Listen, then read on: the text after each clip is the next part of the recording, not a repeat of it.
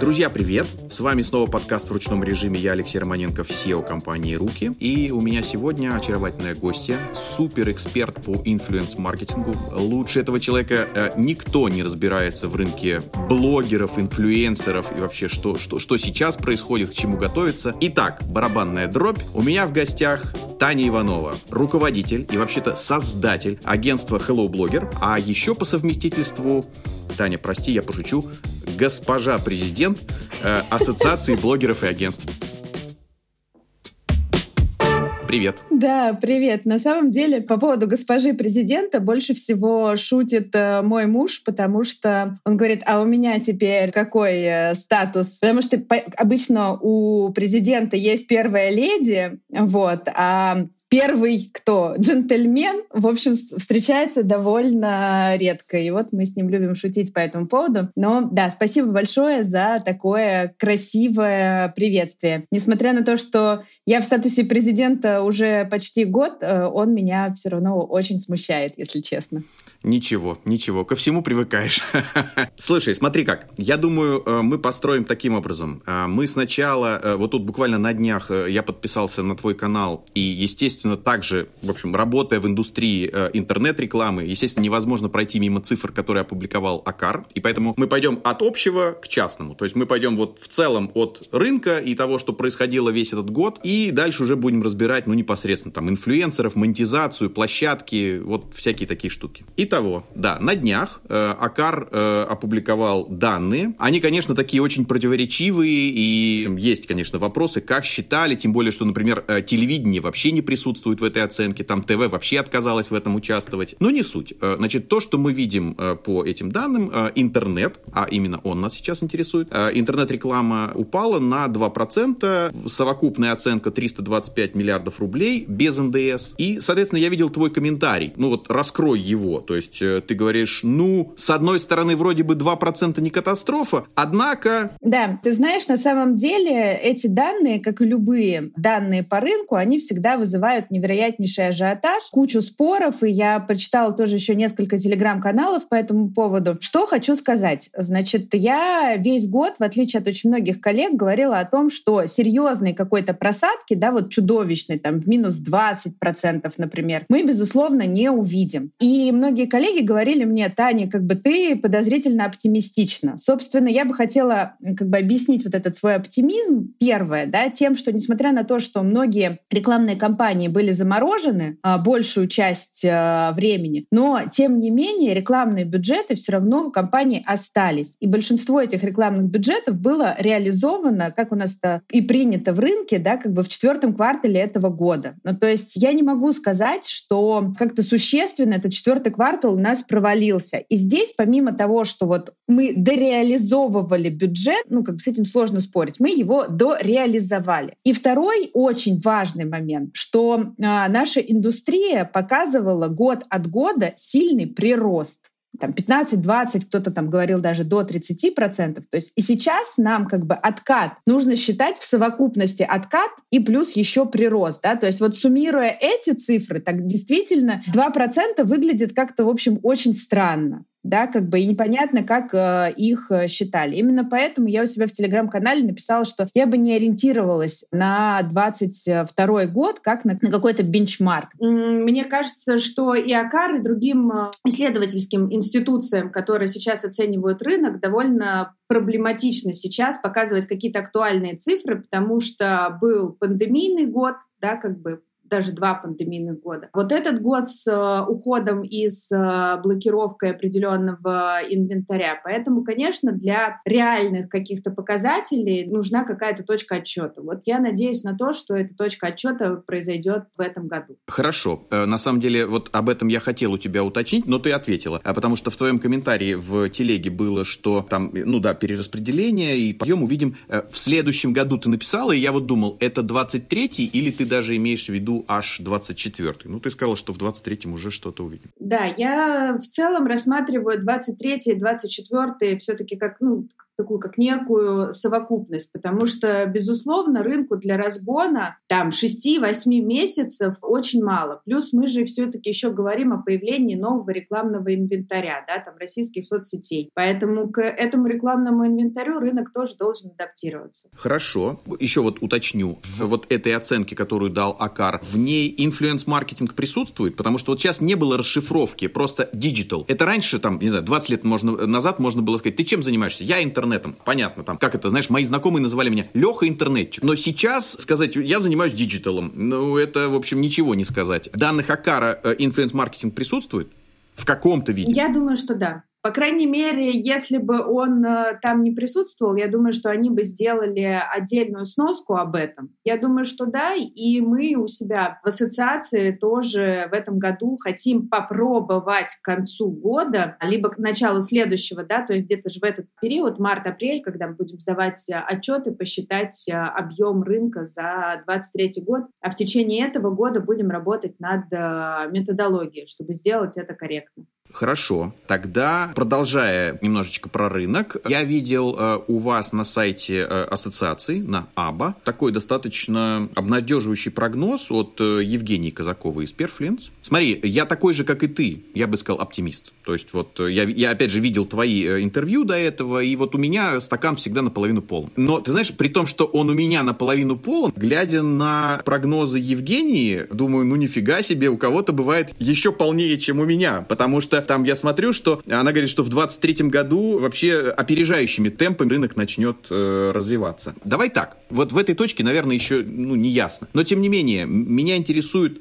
драйверы. Ты как оптимист, я как оптимист, Евгения как оптимист. Какие драйверы все-таки могут сработать на то, что до сих пор пока э, там YouTube не вернул монетизацию, там, не знаю, Twitch, нельзяграм, там и прочее, но тем не менее, а какие драйверы могут способствовать росту вот именно этого направления в диджитале influence-маркетинга? Ты знаешь, на самом деле ответ супер прост. Блогеры как часть продвижения бренда, без разницы, абстрактного, никуда не денется. Мы как бы уже настолько привыкли к этому инструменту, да, что в целом либо реклама там через персоны, да, на любой площадке, либо через телеграм-каналы, это уже, как говорят э, у нас в ТикТоке, база, да, поэтому мы должны понимать, что всем новым пришедшим брендам нужны будут лидеры мнения, чтобы через вот это вот доверие, да, о котором очень много говорят профильных изданиях, рассказать о новых брендах. Собственно, я вижу драйверы на самом деле мощных два.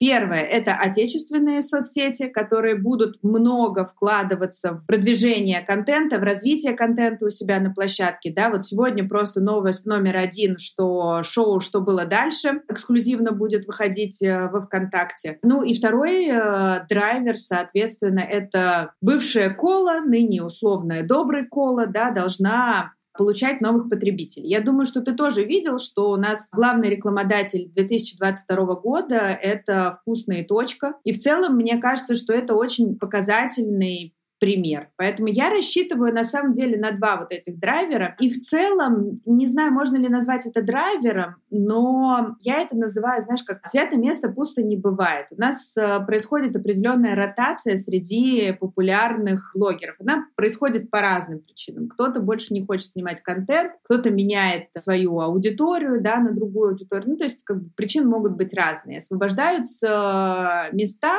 и вот эта вот конкурентная гонка за аудиторию, она только увеличивается. Да, безусловно, без монетизации площадок блогерам э, очень сложно. Именно поэтому они максимально настроены на коммуникацию с отечественными площадками, и я это как бы вижу и понимаю, что в целом хорошему контенту нужна помощь. Да? Для производства хорошего контента нужно достаточное количество денег, поэтому если площадки будут поддерживать а, авторов, это будет очень хорошо.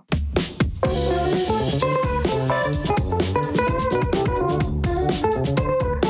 Скажи, пожалуйста, вот э, мы сегодня записываемся в 29 марта, э, ну, прошел уже, считай, вот первый квартал 23 года. До конца года осталось совсем немного. Уже можно начинать покупать э, елку, игрушки, ну, прям буквально. Наряжать еще рано, но, в принципе, уже можно об этом забыть. Я к чему? Пода... А, думаете, подарок да, да, да, можно да. легко Да, ты, ты знаешь, я всегда, вот, ну, скажем, на майский, я всегда э, там своей команде говорю, ребята, пора думать про подарки клиентам, ну, потому что скоро Новый год. Все ржут, ну, майские, Э, я не знаю, жарим шашлык, скоро Новый год. Ну вот считай, первый квартал прошел 23-го. Вот как он э, для тебя прошел? Я не имею в виду э, агентство, а вот, вот в целом вот для инфлюенс-маркетинга, для, там, для ассоциации, для агентства. Вот, вот по первому кварталу этого года что вы видите?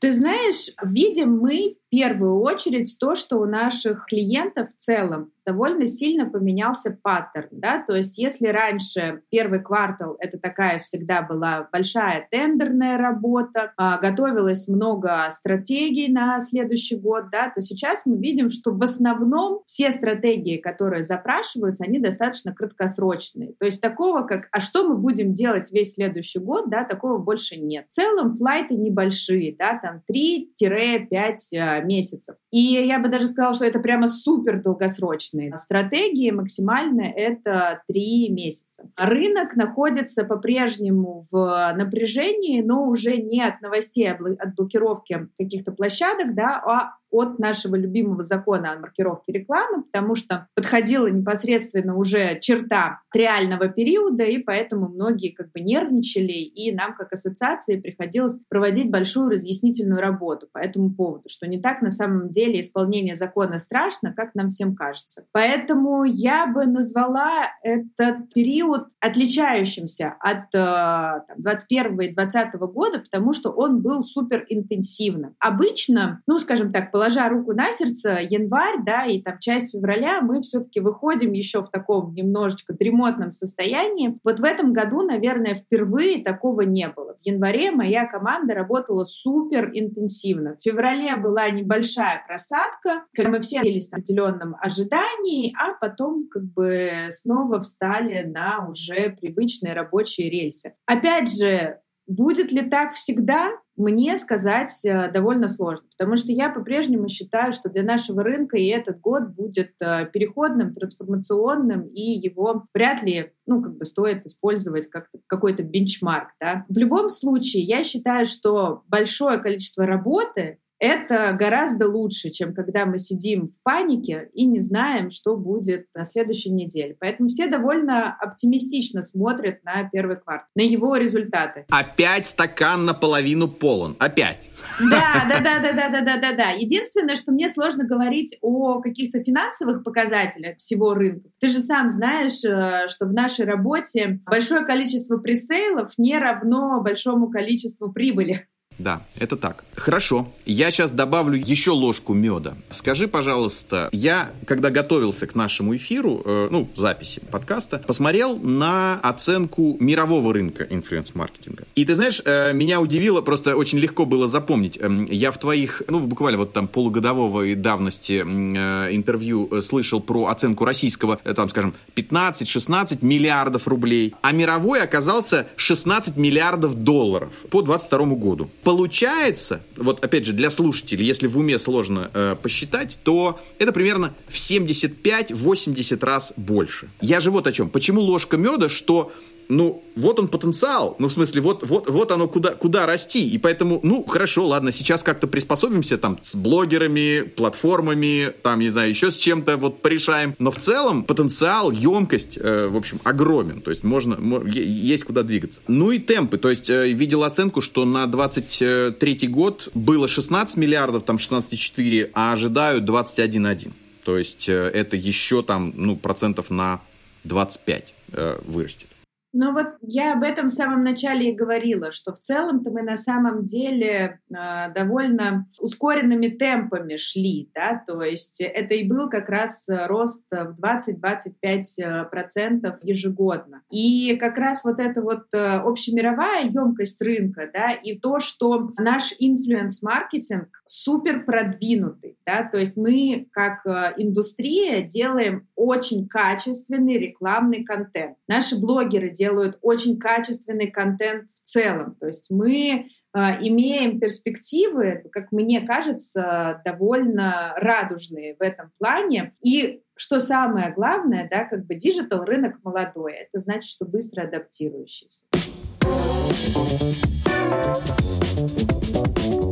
Э, я обратил внимание, что э, последнее время, ну, естественно, э, для наших отечественных социальных сетей, по сути, открылось окно возможностей. Ясно, что они не могут, ну, в общем, год это еще не такой огромный срок, чтобы вот в, в это окно вскочить и, и, и чем-то, значит, там закрыть э, провалившиеся, вывалившиеся какие-то там куски, но тем не менее. И мне кажется, я просто вот тут посмотрел активность э, того же ВКонтакте. Значит, я посмотрел, что 16 июня э, была объявлена сделка по инвайту, 9 марта было объявлено, это вот прям буквально вот там три недели недели назад о э, приобретении контрольного пакета 51% э, Диденок Team. 19 декабря, вот буквально, ну там, да, в преддверии Нового года, э, значит, опять же, контрольный пакет Medium Quality. Обратите внимание, там, каждые три месяца, по сути, вот ВКонтакте скупает, скупает, скупает какие-то проекты. Почему это хорошо? Или, например, почему это плохо? Смотри, я бы на самом деле смотрела на изменения в ВКонтакте не только в разрезе покупки контентных проектов, а будем их рассматривать как контентные проекты, да, и, но и как бы в продуктовом разрезе. И вот если мы посмотрим вот эти два разреза в параллели, то мы увидим, что все происходит очень закономерно. А, ВКонтакте в этом году много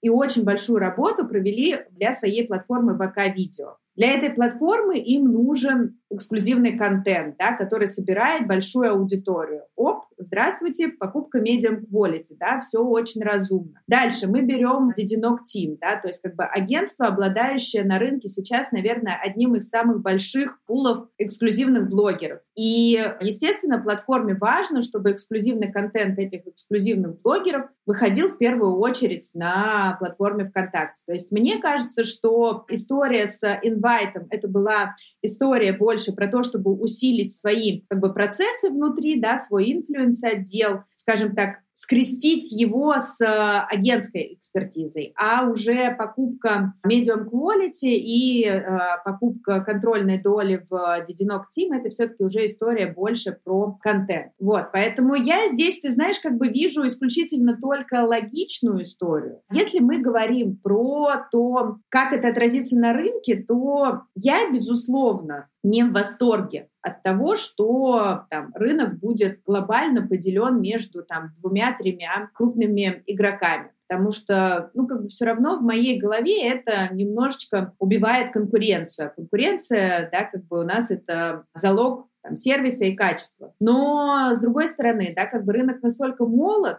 что мы не знаем, как вот эти вот три холдинга да, распределят э, эти свои активы, насколько Дединок Тим останется цельным, полным агентством, я имею в виду в плане своего развития. Поэтому какую-то реальную оценку тому, как, это, как эти покупки повлияют на рынок, я тоже думаю, что мы сможем сделать э, к концу следующего года. Следующего, виду, что 23-го. И э, я думаю, что это точно не последняя громкая покупка и ВКонтакте, и в целом рынка. Я подозреваю, что впереди нас э, ждет еще несколько крупных таких вот покупок усиления да, как бы инструментария холдинга, либо слияния агентств. Угу. Ты что-то знаешь? Я не знаю, я догадываюсь. Ты понимаешь, как бы, что мне кажется, что это очень логично, когда крупные игроки как бы усиливают свою экспертизу. С одной да, стороны. А с другой людей. стороны, извини, да. что перебил, но, наверное, наверное, вот сейчас в низкой точке, ну, я имею в виду в низкой, имеется в виду, что все-таки, конечно, ну, рынок пострадал от ухода, э, ну, я имею в виду зарубежных платформ и отсутствия монетизации.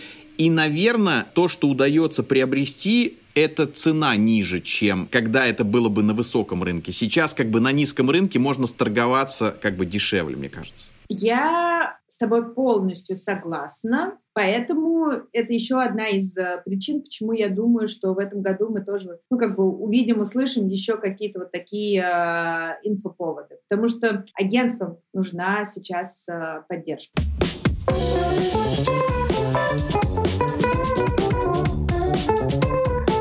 Коль уж вот мы уже несколько раз тут э, говорили ВКонтакте, ВКонтакте, э, давай тогда, не знаю, затронем ИОК, и у нас вот в прошлом году, я имею в виду, мы писали подкаст с, с командой, э, с одноклассниками. И я, опять же, в твоих интервью слышал о том, что, ну, прям они большие молодцы. Э, ну, собственно, и у меня такое впечатление, там у ребят глаза горят. В целом, вот у меня тема импортозамещения. Вот мы говорили ВК, ОК. Да, прошел год. Мало того, мы, опять же, год назад еще встречались вот в рамках подкаста с Василием Черным, Brand Analytics, и он тоже говорил, ну вот, по сути, год покажет, что произойдет с аудиторией, что произойдет с авторами. Вот, собственно, наши крупнейшие, ну, я имею в виду ВК, ОК. Про ВК уже упомянули, ОК пока не затрагивали. Что там происходит, насколько можно надеяться на, ну, какие-то удобные, внятные продукты, э, на которых блогеры могли бы, ну, как-то развиться и аудиторию монетизировать? Ты знаешь, волшебным образом несмотря на то, что я считаю, что ОК большие молодцы с точки зрения там, своих технологий и сервисов внутри платформы, с блогерами у них действительно все плохо. И они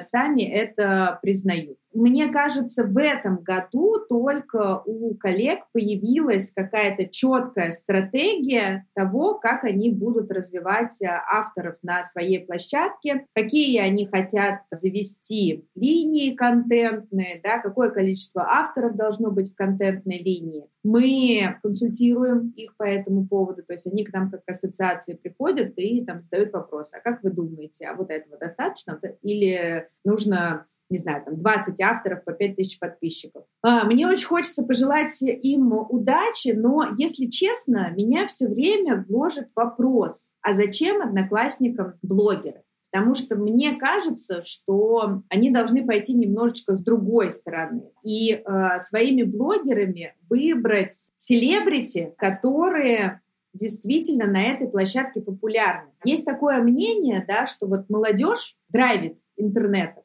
Вот я хочу сказать, что драйвят интернетом еще и а, люди 55 плюс, не нужно списывать их со счетов, потому что они как бы тоже уже прошли достаточно большой путь а, вместе с а, популяризацией социальных сетей. И мы почему-то так вот, знаешь, еще смотрим, типа, а вот э, тем, кому за 40, вот это вот уже пенсионный фонд России, они уже ничего не умеют, как бы, да, кроме как зарегистрироваться на госуслугах. Нет, мне 40, да, практически, и я смотрю на своих родителей, которым 65 плюс, да, и они вполне себе уверенные пользователи интернета. У них есть свои лидеры мнений, да, то есть как бы это там артисты, музыканты, они готовы вступать в их фан-сообщество, потому что по факту, ну, как бы на других площадках этих фан-сообществ нет. И вот мне кажется, что если бы площадка пошла вот по пути работы с этой аудиторией, потому что как-то вот она их мало интересует, да, почему-то все хотят привести на площадку аудиторию Карина Нигай, да, то есть это вот таких молодых 20-летних девчонок.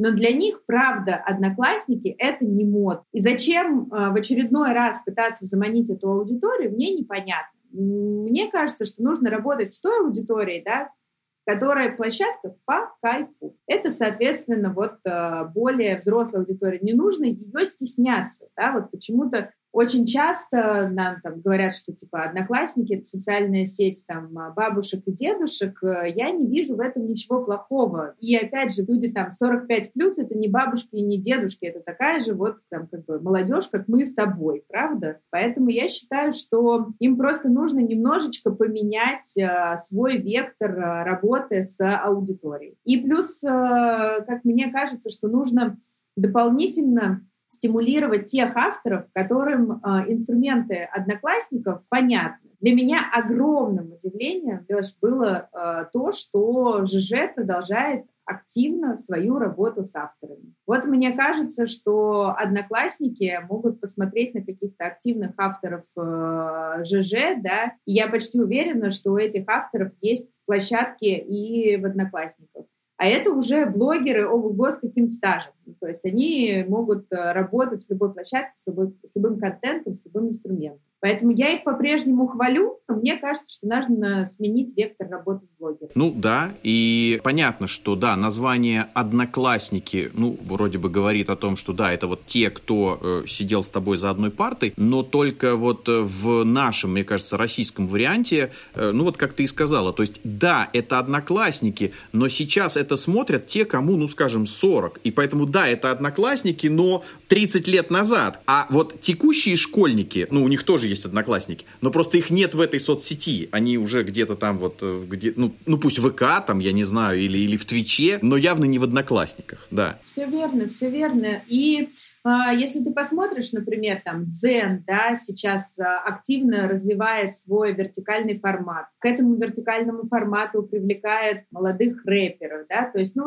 как бы платформ, которые пытаются привлечь к себе аудиторию там 14 плюс, их очень много. Конкурентная ниша невозможна. Давайте возьмем тех, кто, скажем так, ходит по интернету и вот этим соцсетям э, не нужен. Я не вижу, честно тебе скажу, в этом ничего зазорного. Абсолютно согласен. Э, ты знаешь, э, мы еще вот э, тоже в рамках подкаста разговаривали с коллегами и, например, касались темы маркетплейсов и говорили про какие-то нишевые маркетплейсы. Когда, ну вот скажем, это там тема спорта, допустим, активного спорта, когда это там лыжи, сноуборды, велосипеды, и это все требует, в общем, зачастую какой-то консультации продавца, и какой-нибудь Wildberries или Озон для этого уже не очень годится, и существуют специально какие-то нишевые истории. Или, например, мы знаем, это вообще какой какое-то, ну, я считаю, гениальное изобретение и тут совмещение как бы соцсети и маркетплейса ярмарка мастеров. Ну, то есть это вообще клуб по интересам. Люди что-то делают своими руками. У них есть фанаты, фолловеры, которые восхищаются тем, что вообще происходит. И они там счастливы. Они живут вот в этом своем мире. Мне кажется, вот да, у одноклассников может быть какая-то вот такая очень своя отдельная ниша. И это тоже аудитория. И ее тоже можно монетизировать. Вопрос только, ну вот, да, как-то, не знаю, определить ее для себя, наверное, как-то. Ну, я имею в виду непосредственно людям, которые, которые создают соцсетку, для кого они ее создают. Абсолютно с тобой здесь э, согласна что эта аудитория тоже вполне себе может быть драйвером. Окей. А что еще? Опять же, смотрел твои посты. Ты пишешь, пристально наблюдаю за тремя новыми соцсетями. Давай так, можно, ну, в смысле, э, там, не очень долго, но вот, скажем, у кого из вновь появившихся, а их было несколько, вот как ты считаешь, ну, наиболее все-таки вероятные шансы подняться? Ты знаешь, я тебе хочу сказать, что вот в моей личной градации, да, соцсетей, которые стали известны за прошлый год, топ-1 — это Тенчат да, потому что э, очень долго одной из моих самых любимых соцсетей был Facebook, да, несмотря на то, что это была такая как бы ярмарка тщеславия, тем не менее бизнес-коммуникация э, там работала, и платформа была очень удобной для бизнес-коммуникации. Вот э, сейчас этот потенциал бизнес-коммуникации я, безусловно, вижу в. Если мы говорим про вертикальные форматы, я считаю, что у ВК клипов как отдельного приложения и у Япи есть, безусловно, все шансы поделить между собой аудиторию, которая любит вертикальный формат. Если мы говорим про площадки, которые являются, скажем так, заместителями Инстаграма, да, импорта замещения, то вот тут практически ко всем у меня большой вопрос. Технически каждая платформа все равно является калькой с Инстаграма. А мы говорим там и про луки, и про куарни, у каждой из них есть еще нео, да, у из них есть какие-то свои отличительные черты, но тем не менее, как бы УТП этих площадок еще формируется, да, там, например, куарни, а, это больше история там про взаимодействие с QR-кодами. Им потребуется время того, чтобы объяснить аудитории, как с этими QR-кодами работать. Даже самая история с Луки, то есть они сейчас пытаются еще только выстроить и настроить коммуникацию со своими новыми подписчиками, да, своей аудиторией. И вот здесь что важно, что у Инстаграма было 10 лет на тот путь, который он прошел в наших сердцах. Ни у одной из а, площадок, которая сейчас в России пытается ее заместить, такого количества времени нет. Двигаться нужно со скоростью x200 и за полтора-два года сделать то, что социальная сеть сделала за 10 лет. И для пользователей, и для рекламодателей. А это невероятнейшая борьба бюджетов да, которые есть у площадки, и технологических решений. Это супер сложно. И поэтому мне кажется, что сложно вот а, среди них выбрать а, какого-то лидера. У меня есть еще одна платформа, которая сейчас находится в бета-тесте. Я, к сожалению, не могу о ней говорить. Какого-то там стопроцентно, что он взорвет а, российский интернет, у меня тоже такого предположения нет, потому что а, УТП соцсети сложное. Поскольку Понимаешь, э, там с Яппи и с клипами, с клипами все понятно, да, вот вертикальное видео, липсинки, танцы, мы как бы знаем, что это работает. Как вот э, заместить платформу, которая и marketplace, и площадка для коммуникации, да, там, и чат-боты, в общем, э, все на свете, это, конечно, большой вопрос. Но и в целом, я думаю, что ты видел данные исследования LiveDune, не сказать, что в России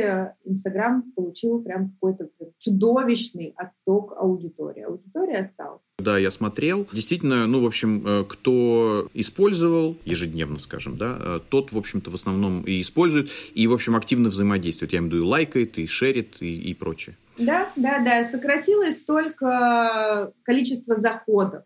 Да, то есть раньше это было там 30 заходов в день, да, стало там 3, но они стали более продолжительными.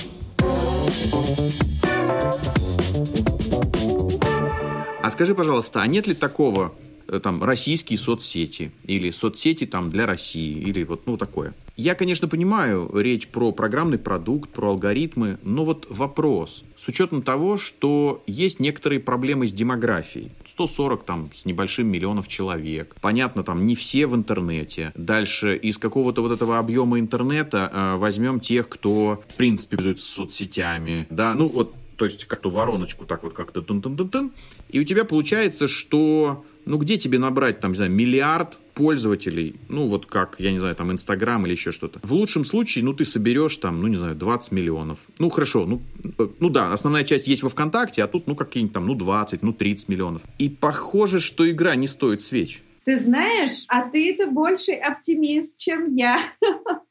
Ты знаешь, я думаю, что емкость а, пользователей, которые готовы подписываться на новые соцсети, она еще меньше. Я думаю, что это порядка 10-15 миллионов, не больше. Стоит ли э, игра свеч? Ну, ты знаешь, я думаю, что как бы тут вопрос э, к инструментам монетизации каждой платформы. Смогут ли они должным образом монетизировать все эти 15 миллионов?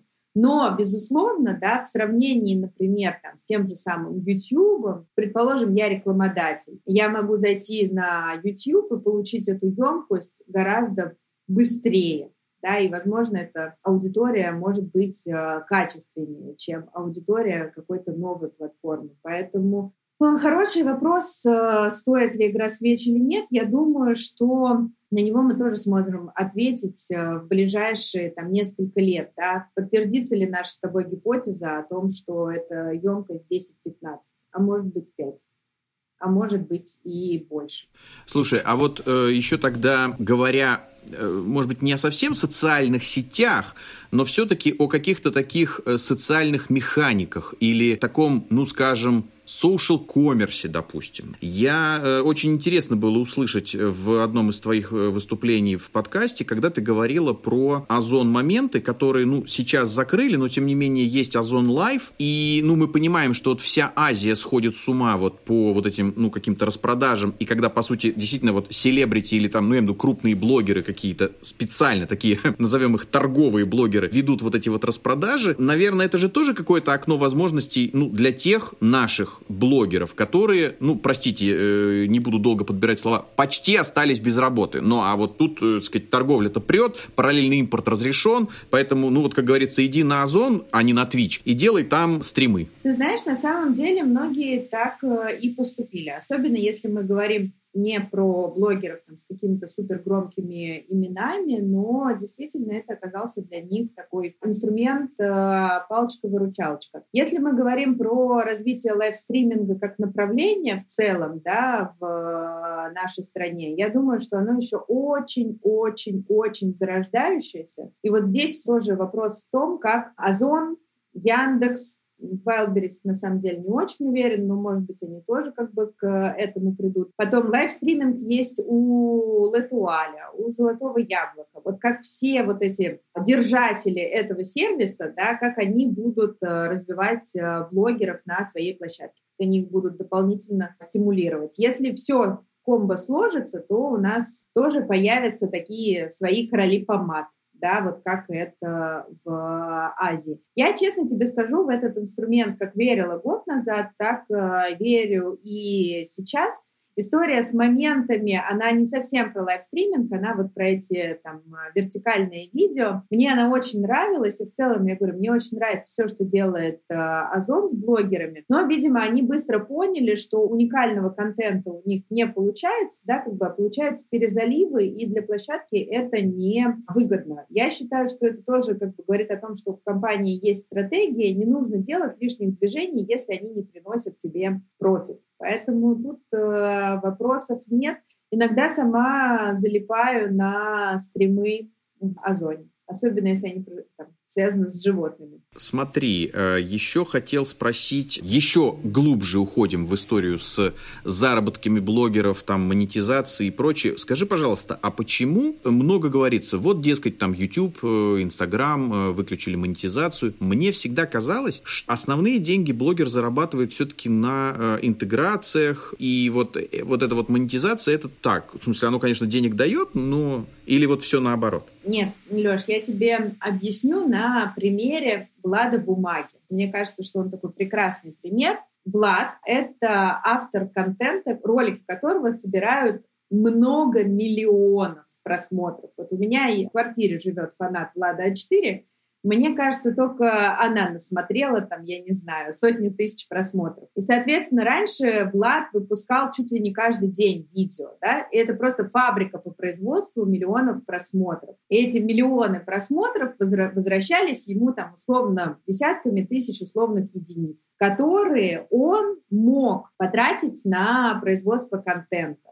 Да, как бы многие блогеры на самом деле, там, Влад, Женя Бэткомедиан, да, там, ну, целый ряд э, ребят очень-очень выборочно относились к рекламным интеграциям. Ну, то есть практически было не встретить у них на Ютубе рекламную интеграцию. И для них монетизация была единственным источником дохода. В целом, таких на самом деле если мы говорим не про супер топов, да, там, а про Иду Галич, да, там, или, например, там, про Настю Ивлееву, у кого большое количество рекламных контрактов, если мы говорим про блогера-среднячка, то там стабильно снимал э, видео там 50-100 тысяч э, просмотров. Для них монетизация была очень-очень хорошим финансовым подкреплением. Потому что, ты знаешь, есть такая определенная у брендов блогерская слепота. Вот они знают 20 блогеров, им за 21 и 22 уже добраться довольно сложно, если агентство ему не принесет его на блюдечке. А авторов-то десятки тысяч лет, да, вот такая,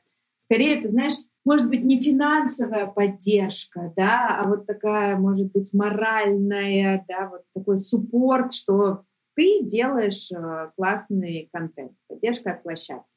Поэтому, конечно, для а, потери монетизации YouTube для российских авторов это прям печальная печаль. Скажи, пожалуйста, а как вообще э, блогер, ну, не знаю, есть какой-то подход, правило, вот э, как формируется цена? Пока была монетизация, там понятно, там работает аукцион, да, и, собственно, вот эта аукционная модель, ну, в частности, вот в Гугле, и она, в общем-то, там переносится, условно, там на YouTube, да, э, значит, э, по определенным каким-то тематикам или ключевым словам, там, чем больше рекламодателей приходит, тем выше аукцион, и, соответственно, когда вот на этом контенте блогерском показываются, э, значит, рекламные объявления, то при клике на них, ну, понятно, понятно, вот они списываются деньги. Тут аукцион. Ну хорошо, теперь аукциона нет. Теперь, по сути, остались только интеграции. Значит, вот как формируется цена? Есть два варианта формирования цены. Первое называется календарная. Что это значит? Приближается день выплаты ипотеки. Значит, ставим стоимость ту, которая покроет нам ипотеку. Но я, безусловно, шучу. На самом деле стоимость у каждого блогера формируется по-разному. Если мы, например, э, берем э, такой сложный контент, да, как там у Яна Топлеса, у Руслана Усачева, да, где работает там целая команда, да, как, например, э, у Яны, или там Руслан выезжает куда-то далеко, то стоимость интеграции должна хотя бы каким-то образом покрывать затраты на производство ролика. Если ты хочешь услышать от меня пресловутый рубль за просмотр, то я этого не скажу, я как категорически против э, этой э, формулировки и считаю, что человеку, который ее когда-либо сказал, нужно сделать это так, потому что все-таки разные целевые аудитории, для них просмотр стоит по-разному. Вот сейчас мы у нас э, в ассоциации, у нас есть рабочая группа по бенчмаркам. Мы пытаемся не привести к какому-то числовому показателю, чтобы вот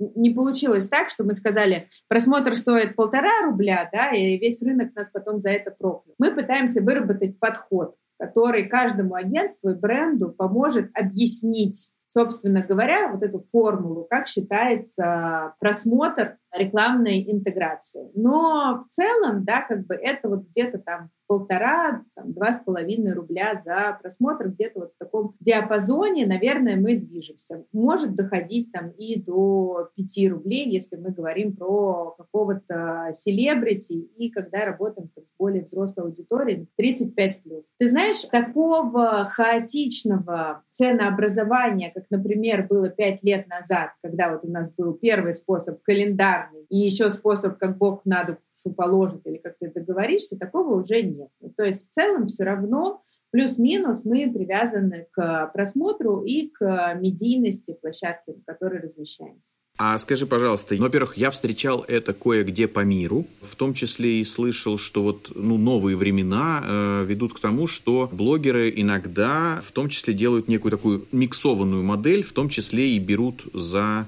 action, ну, я имею в виду cost per action.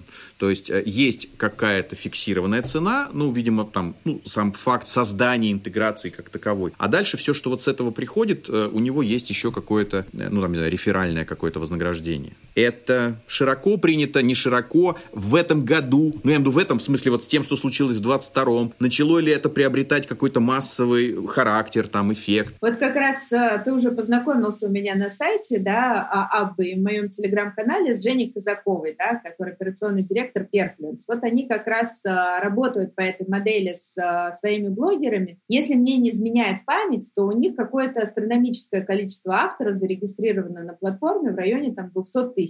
Это все, безусловно, не селебрити, то есть это блогеры no-name. Но и для блогеров ноунеймов, да, ну, у них же есть все равно своя аудитория, там 5-10 тысяч подписчиков, у кого-то там 200 тысяч подписчиков есть. Это вполне себе рабочая модель. Да, то есть вот они получают оплату исключительно только за совершенное их аудиторией действие. Брендам тоже эта модель очень понятна. Если мы говорим про то, о чем говорил ты, да, когда вот есть какой-то фикс, и дальше уже оплаты за совершенные действия. Такой подход был э, довольно популярен среди игровых издательств при работе с а, игровыми блогерами и стримерами. Что они, например, проходят какую-то игру, рассказывают о ней и просят свою аудиторию скачать. Вот у них есть небольшой фикс, и дальше уже потом за каждую скачку. Я не могу тебе сказать, что в этом году мы прямо увидели какой-то небывалый интерес к этой модели. Но по Perfluence я вижу, что для брендов это становится, ты знаешь, как бы не то чтобы палочка-выручалочка, да, а возможностью охватить большую аудиторию. И они просто делят свои компании на две части. Компании с медийными блогерами, да, и компании с блогерами ноунеймами.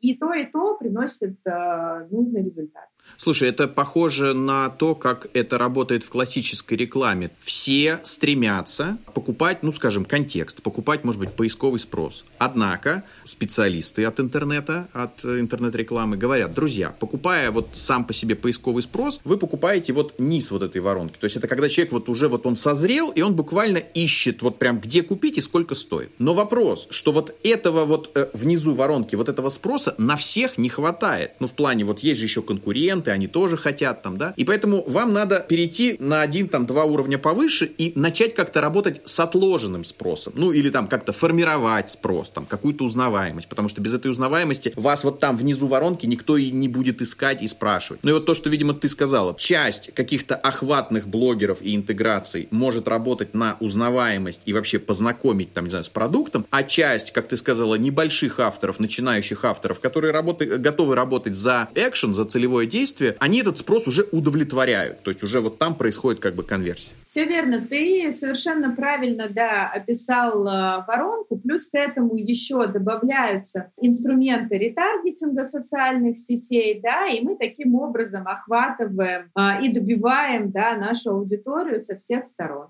слушаю тебя и думаю, что как будто м, вот через блогеров, через инфлюенс-маркетинг, во-первых, в основном все-таки продвигаются ну, какие-то битусишные там товары, услуги, и как-то сложно себе представить, ну, такую вот условно какую-нибудь CRM, или какую-нибудь там бухгалтерию. И то я, я сейчас говорю тебе про какой-то софт. А если это не софт, а вообще там какие-то логистические услуги. Вот, во-первых, как это продвигать? И второй момент, тоже связан, когда вот ты говоришь про крупных блогеров. Я понимаю, что делается интеграция, и фактически, э, ну вот, выход этого материала, он покрывает аудиторию зрительскую всей страны. Ну, я имею в виду вот федеральный масштаб. А если же мы говорим про какой-то ну, относительно небольшой бизнес. И вот он работает, там, не знаю, в Москве, Туле и Калуге. И ему не нужно вот охваты, там, не знаю, Владивостока, Новосибирска или еще чего-то. Но еще раз, это вторая часть. А вот первая часть, вот как вообще можно ли продвигать B2B э, блогерами? Очень хороший вопрос, мой э, любимый да, потому что, наверное, раз в месяц мы получаем запрос на блогеров, которые рассказывают про бизнес. И у нас начинается очень сложная коммуникация с клиентом про то, что блогеры про бизнес — это такая очень специфическая история. И вот здесь, наверное, единственный раз, когда я говорю нашим клиентам, вы же тоже бизнесмены, и я тоже бизнесмен, да, Леш, и ты тоже бизнесмен. Ситуации, когда я хочу слушать блогеров про бизнес, это вот, например, да, вышло какое-нибудь новое там интервью Галицкого, да, и в целом как бы мне на самом деле интересует, меня интересует персоналия, мне интересно, что он думает. Но в других каких-то ситуациях я хочу слушать любые другие интервью, а не про бизнес, потому что мне моему бизнесу достаточно на протяжении как бы всей рабочей недели. И нам получается уговаривать а, некоторых клиентов да, вставать к лайфстайл интервьюером, да, таким как Надя Стрелец, да, потому что вот тут как раз, например, если это, например, там CRM для бьюти-бизнеса, да, вот Надя Стрелец прекрасная площадка для этого, Потому что, скорее всего, девушка, женщина, мужчина, да, который работает в этой индустрии, владеет там салонами красоты, скорее всего, едет на работу и там слушает ее интервью как подкаст. А вот Аяза Шабудинова, да, и других ребят, которые позиционируют себя как э, бизнес-аудитория, скорее всего, слушает молодой 20-летний парень, который едет в метро и хочет стать миллионером. Ну, то есть, как бы мы здесь говорим про очень разные паттерны аудитории. Поэтому мы стараемся искать вот таких лайфстайл-интервьюеров, где мы подозреваем, есть э, скопление аудитории, которая интересна нашему бизнесу. Но мы сразу же предупреждаем этот бизнес о том, что, как ты правильно сказал вот в второй части своего вопроса, что из всего вот этого массива это будет 1-2%. К этому нужно быть готовым. И здесь да, должны быть настроены все дополнительные инструменты. И очень понятная страница лендинга, чтобы человек зацепился, да, и чтобы его в дальнейшем догоняли баннера в других социальных сетях. То есть недостаточно просто сделать интеграцию. Если мы говорим про бизнес, у которого есть очень четкая привязка к гео, то я в таком случае рекомендую выбирать платформы и блогеров, у которых есть эта привязка к гео. Да? То есть как бы, когда мы можем посмотреть, что у нас есть определенные города, да, и мы выбираем по этим городам блогеров, чтобы там была все-таки как бы большая часть да, аудитории. Но, опять же, честно тебе скажу, как бы процентное соотношение очень маленькое, да, то есть все-таки в такой вот как бы B2B истории это больше история про бренд awareness, про узнаваемость.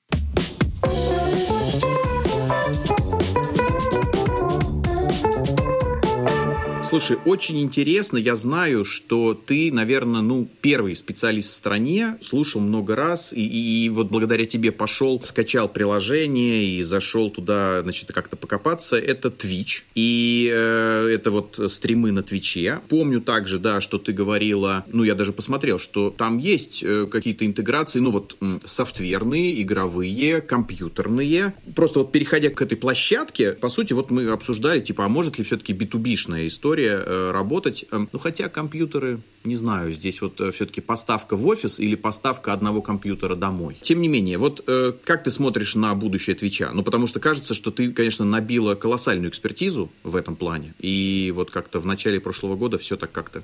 Ты знаешь, с Твичом ситуация сейчас довольно сложная. мне бы очень хотелось, чтобы в нашей стране площадка развивалась. Сложно почему? Потому что большой процент рекламодателей на этой площадке, да, он вот сейчас находится в таком турбулентном режиме и вот как раз перестраивается и думает, как э, в дальнейшем строить свои маркетинговые активности здесь. А российские издательства тоже в таком, ну, то есть у нас буквально там две игры взаимодействуют с этой площадкой, и большую часть, конечно, все-таки компания идет на ВК Play с российскими издательствами. Поэтому, конечно, ты говорил о том, что основные рекламодатели были, да, как бы это разная, в общем, игровая периферия, сами игры. До 22 года у нас активно туда зашли разные образовательные сервисы, Skill Factory, Skyeng, да, в общем, Skillbox. Банковский сектор стал активно интересоваться Твичом, доставки. Я и видел вот фастфуд, всякие туда... у тебя был там в отчете фастфуд. Да, да, да, угу. фаст, да, фастфуд, э, книжные издательства. Ну, то есть в целом как бы рынок уже был готов к тому, что а давайте как бы и с этой аудиторией тоже взаимодействовать. Собственно, сейчас количество рекламодателей сократилось, наверное, в 10 раз, потому что все-таки Twitch был такой экспериментальной площадкой, и сейчас рекламодатели все-таки стараются там не экспериментировать, а идти туда, где аудитория им а, понятна. У нас по-прежнему там остался немножечко там банковского сектора, да, немножечко доставок. Как раз в АБИ мы делали недавно исследование, а, которое показало, что основные рекламодатели сейчас, к моему огромному сожалению, да, как бы это казино и беттинг. По этой причине Лига безопасного интернета начала свою тоже деятельность а, против Твича,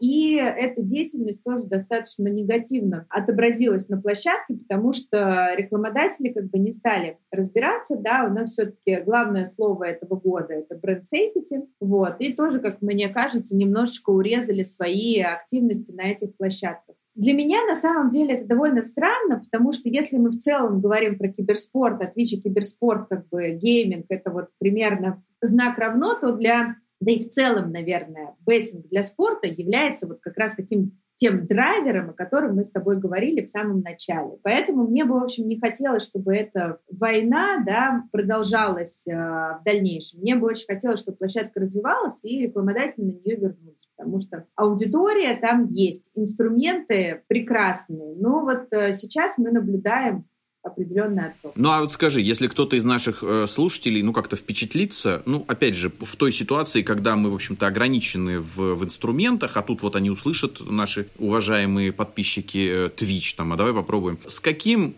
бюджетом к тебе стоит приходить, чтобы попробовать Twitch. Причем, я подчеркиваю, попробовать. Никто не уверен, ни ты, ни э, тот, кто ну, вот, решится прийти, что ну, однозначно выстрелит. Поэтому это какой-то тестовый бюджет. Однако, понятно, если он будет ниже, чем что-то сколько-нибудь разумное, то, в общем-то, ну и тест не получится. Вот э, с каким э, тестовым бюджетом имеет смысл заходить к тебе? Я бы рекомендовала выходить с э, тестовым бюджетом не ниже полумиллиона.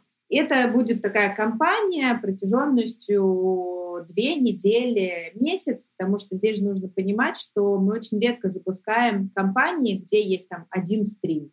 Да? То есть это как бы все-таки серия стримов в течение двух-трех недель с постоянным брендированием, с э, голосовыми. Брендирование — это баннер под самим стримом, баннер на стриме и проговаривает сам стример какое-то голосовое упоминание бренда, может что-то в кадре показать. Я думаю, что так, чтобы этот тест показал какой-то хороший результат, это где-то полмиллиона рублей. А вот эти вещи вы прописываете как агентство. Вот, Эмду, э, когда стример должен что-то сказать, э, где появится баннер, то есть вот вы, вы вот всю вот эту обвязку вы обеспечиваете?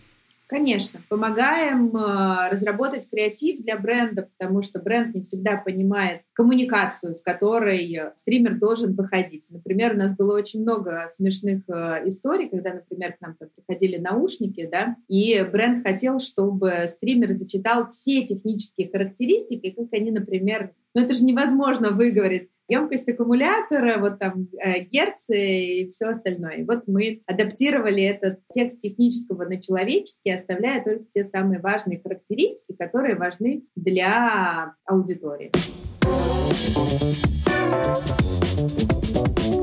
Меня вопрос э, любопытства. Я помню, что ты у нас в стране амбассадор Ютуба. Ты все еще амбассадор? То есть с тем, что YouTube же есть, монетизации нет. Но я имею в виду, вот они, они все еще видят тебя амбассадором или нет? Нет, смотри, я была амбассадором их э, программы которая просуществовала три года. Программа была поддержки молодых авторов, э, и она уже, ты знаешь, закрыта, мне кажется, года четыре. Но мне нравится говорить, что я экс-амбассадор. Скажи, пожалуйста, э, давай, э, оптимизма, как это, стакан наполовину полон или пуст? Вот эта вся ситуация с выключением монетизации, это надолго или скоро пройдет? Я не вижу перспектив для возвращения монетизации. Я думаю, что она тесно связана со всеми событиями, которые происходят, и я пока не вижу для этого. Ну и кроме того, что даже, даже если события вот закончатся, ну пусть, я не знаю, сегодня вот там или завтра они закончатся, судя по всему, еще всем нужно время остыть. Поэтому вот даже если оно вот сегодня кончится, еще там, не знаю, год, два, там, ну вот, вот сколько-то времени, чтобы вот, вот, как говорится, пыль улеглась.